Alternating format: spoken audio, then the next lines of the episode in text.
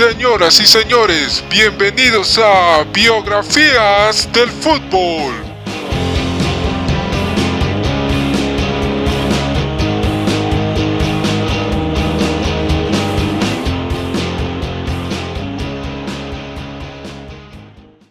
Hola, ¿cómo están? Bienvenidos a este primer episodio de este podcast llamado Biografías del Fútbol.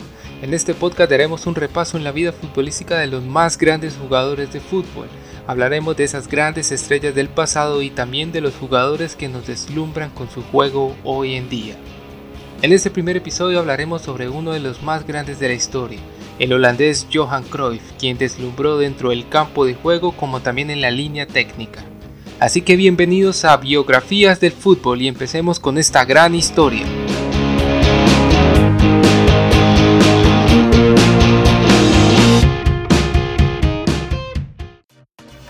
Hendrik Johannes Cruyff nació en Ámsterdam en 1947 en la cuna de una familia humilde. Su padre, Hermanus Cornelius Cruyff, era dueño de una tienda de frutas y verduras, y su madre, Petronella Bernarda Dreyer, ayudaba en la tienda y era ama de casa.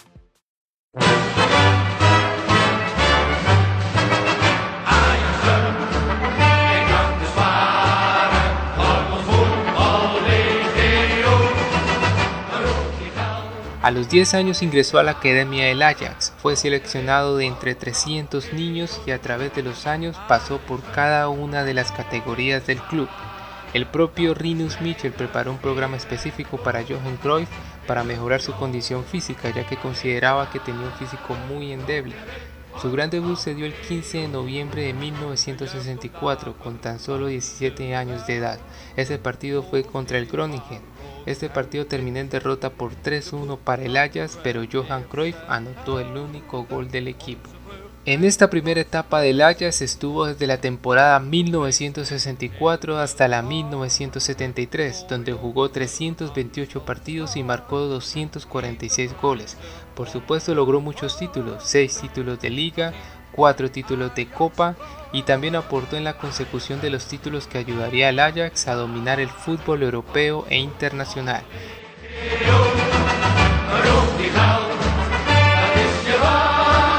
Tres Copas de Europa, que es la que conocemos actualmente como la UEFA Champions League. La primera la disputaron contra el Panathinaikos griego, con un marcador de 2-0 para el Ajax el 2 de junio de 1971.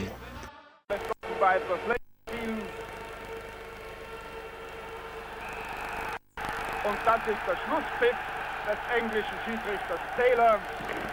Der neue Europacup-Sieger der Meister heißt Ajax Amsterdam.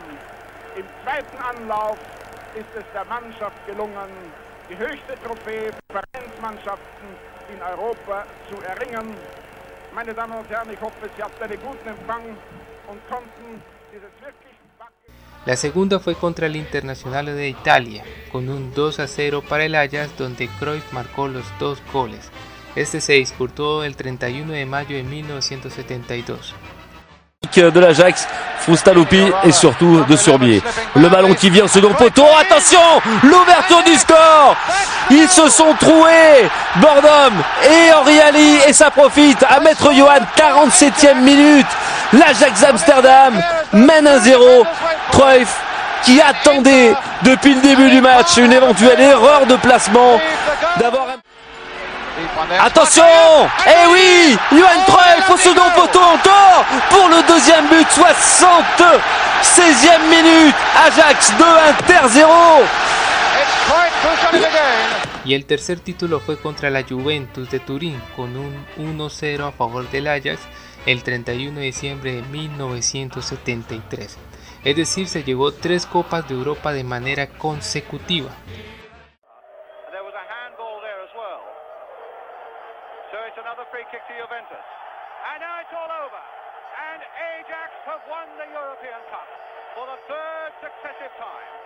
In 1971 against Panathinaikos, in 1972 against Inter Milan, Logró también una Supercopa de Europa contra el Glasgow Rangers de Escocia, en partido de ida y vuelta.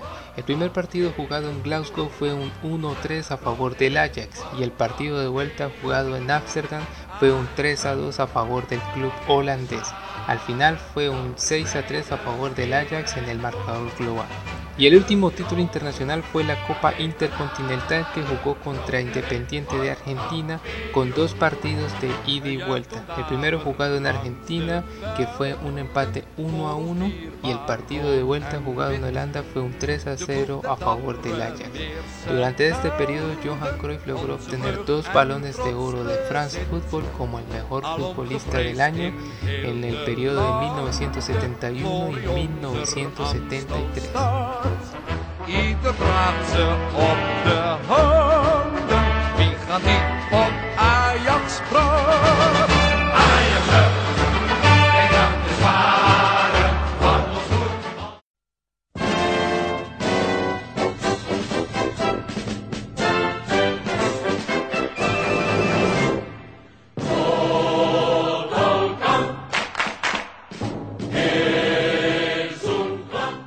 1973 fue fichado por el Barcelona de España, aunque originalmente iba a ser transferido al Real Madrid, pero al final terminó fichando por el club catalán por 100 millones de pesetas, una suma exorbitante para la época. El Barcelona pasaba una grave crisis en ese momento, se encontraba en el penúltimo lugar de la liga y hacía ya 14 años que no ganaba un título o una liga de España, y por supuesto Johan Cruyff no decepcionó.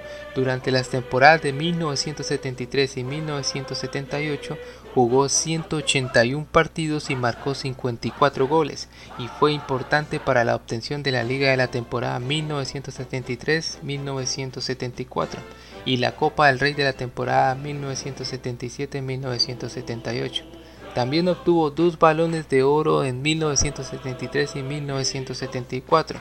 Aunque no fueron muchos los títulos obtenidos, se convirtió en ídolo de la afición y del club por su carácter y juego dentro de la cancha.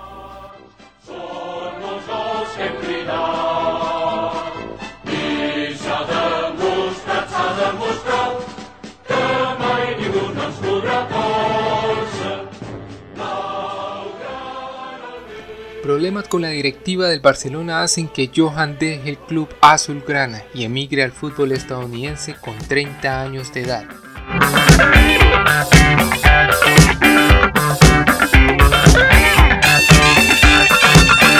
Temporada de 1978-1979 firma con los Ángeles Aztecs, donde jugó 27 partidos y marcó 14 goles. Después jugó para el Washington Diplomats para la temporada de 1980-1981, en donde marcó 12 goles en 32 partidos. En 1981 regresó al fútbol español, pero a la segunda división con el Levante, donde solo anotó 2 goles en 10 partidos. Después volvió y terminó la temporada de 1981 en el Washington Diplomats.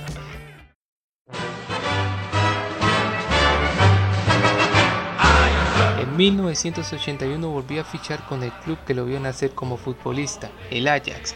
Con 30 años de edad jugó desde 1981 hasta 1983, donde jugó 63 partidos y anotó 20 goles. Finalmente el presidente del club no renovó el contrato de Cruyff por considerar que ya no estaba apto físicamente para la competencia de alto rendimiento.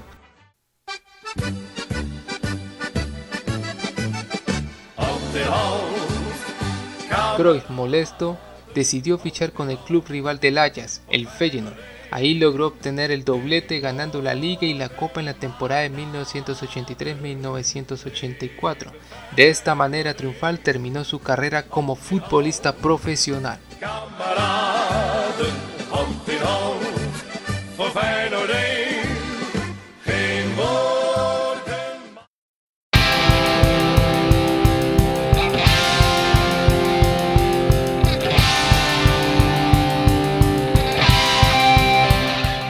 En la selección de Holanda debutó en 1966 contra la selección de Hungría, marcando el empate 2 a 2 en el último minuto.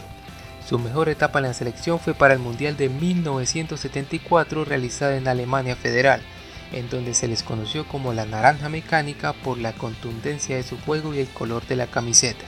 En este mundial lograron llegar a la final pero cayeron frente a la Alemania Federal en un 2 a 1.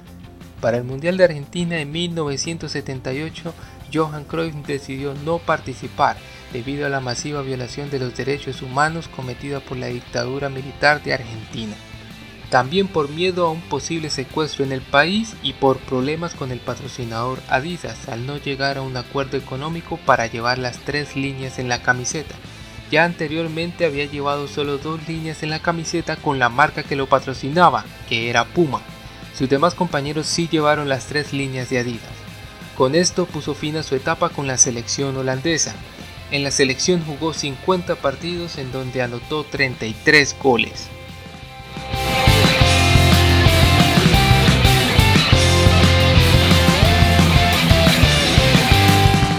Su etapa como entrenador la inició en el Ajax en 1985.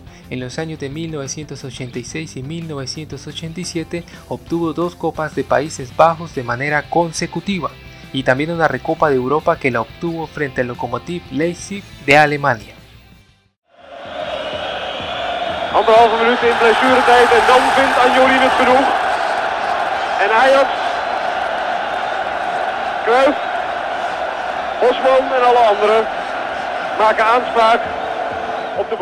La posesión de balón y un juego ofensivo junto a la calidad colectiva e individual fueron los ingredientes para deslumbrar a toda Europa con su elegante fútbol.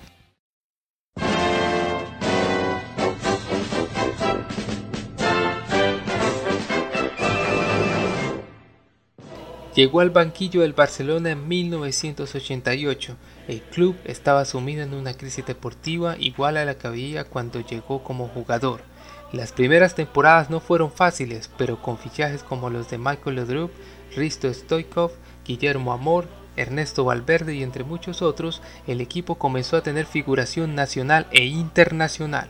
Obtuvo cuatro ligas de España entre 1990 y 1994, una Copa del Rey en 1990, una Recopa Europea frente a la Sampdoria con un 2 a 0 en 1989 y una Copa de Campeones, o la que conocemos hoy en día como la Champions League en 1992 contra la Sampdoria con un 1 a 0 con el legendario gol de tiro libre de Ronald Koeman.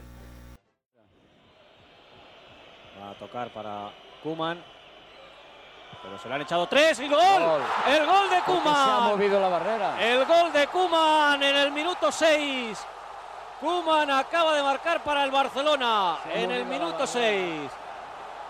El gol del Barcelona y la explosión de júbilo entre los seguidores azulgranas y el banquillo. Vamos a ver porque ahora ha retirado inmediatamente a, a Nadal.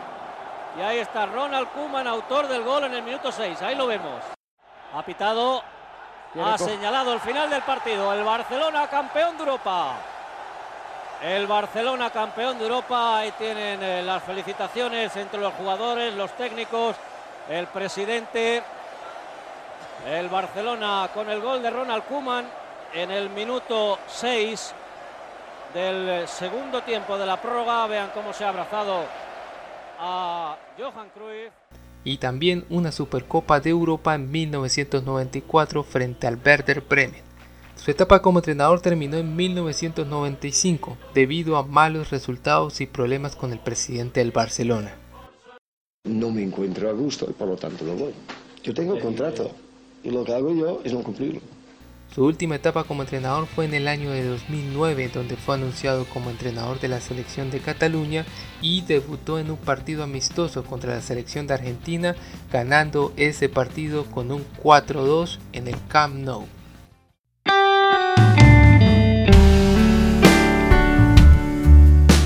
Johan Cruyff murió el 24 de marzo de 2016 debido a un cáncer pulmonar. Esto ocurrió porque en su juventud fue un fumador activo. Lo dejó en 1991, pero esto no evitó que esa enfermedad se interpusiera en su camino.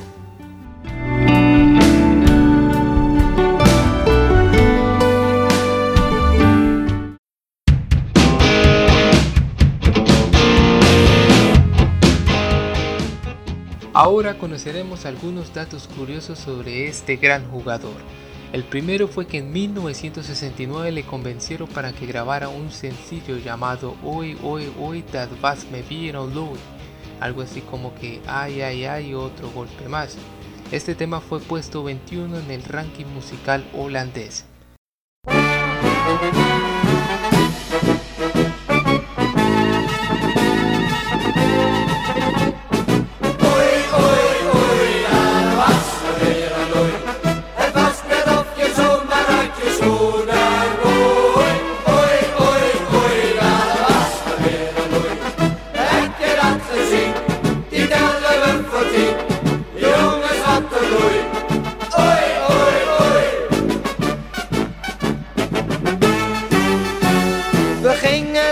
Ze kijken van de verre neef. Wat kreeg die jongen klappen, want die handen was op dreef. El asteroide bautizado 14282 que fue descubierto por los esposos holandeses Ingrid y Cés van Hoyten en 1960 fue renombrado Cruyff en 2010 en honor a Johan Cruyff.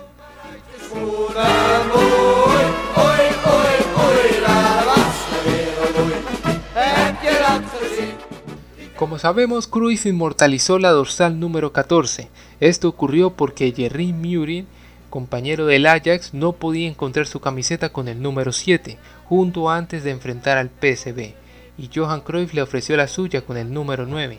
Después se fue al cesto donde se guardaban las camisetas de los suplentes y cogió la primera que vio, la número 14. Ese día de 1970 ganaron 1 a 0 y por superstición se quedó con la número 14 a pesar de que las reglas de las ligas europeas exigían a los titulares vestir dorsales desde el número 1 hasta el número 11.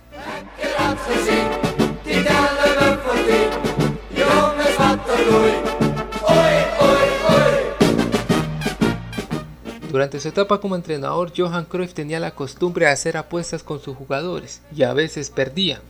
En su etapa como entrenador del Barcelona, Romario le preguntó si podía ausentarse de los entrenamientos para acudir al Carnaval de Río. Cruyff le dijo que podría hacerlo solo si marcaba dos goles en el siguiente partido. El delantero brasileño lo hizo y Cruyff no tuvo más remedio que cumplir la apuesta.